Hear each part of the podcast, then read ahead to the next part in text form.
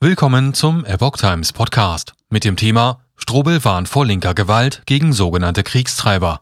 Ein Artikel von Epoch Times vom 18. Juli 2022. Der Ukraine-Krieg könnte Linksextremisten zu neuer Gewalt animieren. Sicherheitsbehörden berichten bereits von einer Schwerpunktverschiebung innerhalb der Szene und ersten Straftaten.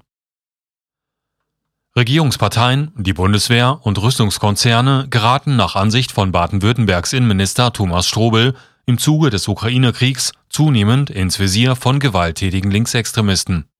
Es sei davon auszugehen, dass alle, die aus Sicht der linken Szene als Kriegstreiber angesehen werden, auch gefährdet sind, Opfer von Anschlägen zu werden, warnte der CDU-Politiker gegenüber der deutschen Presseagentur vor linker Gewalt.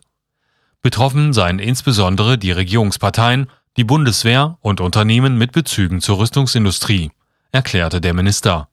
Man werde die Entwicklung sorgfältig beobachten. Mit Beginn des russischen Angriffskriegs spiele in der hiesigen linksextremistischen Szene neben dem Antifaschismus zunehmend auch der Antimilitarismus wieder eine Rolle, so Strobel weiter. In diesem Zusammenhang seien bereits einige Straftaten in Baden-Württemberg verübt worden. Bislang vor allem Farbanschläge. Wenn sich die Lage in der Ukraine und die Auswirkungen auf Deutschland zuspitzen, müssen wir allerdings auch hier damit rechnen, dass sich diese Szene radikalisiert, so Strobel.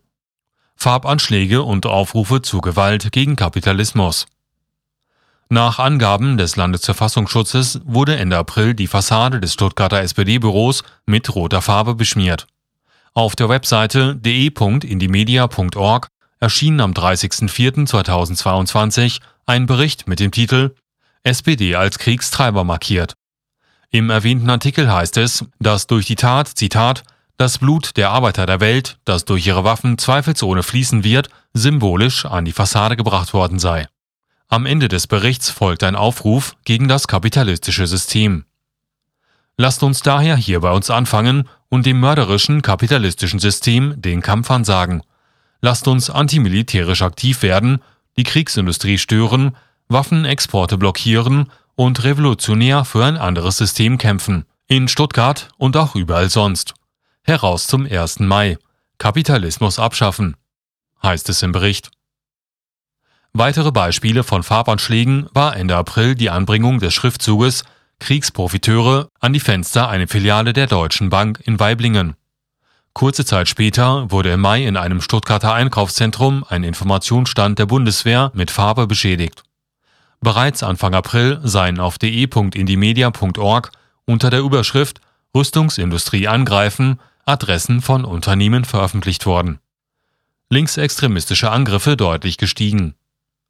Die Plattform Indimedia wird als Austauschmedium auch für linksextremistische Inhalte bewertet und von Verfassungsschutzbehörden beobachtet. Laut Verfassungsschutzbericht seien 2021 im Südwesten linksextremistische Angriffe deutlich angestiegen. Der Geheimdienst verzeichnete im vergangenen Jahr 659 entsprechende Straftaten im Land. 2020 waren es noch 455. Der linksextremistischen Szene in Baden-Württemberg werden derzeit 2790 Personen zugerechnet.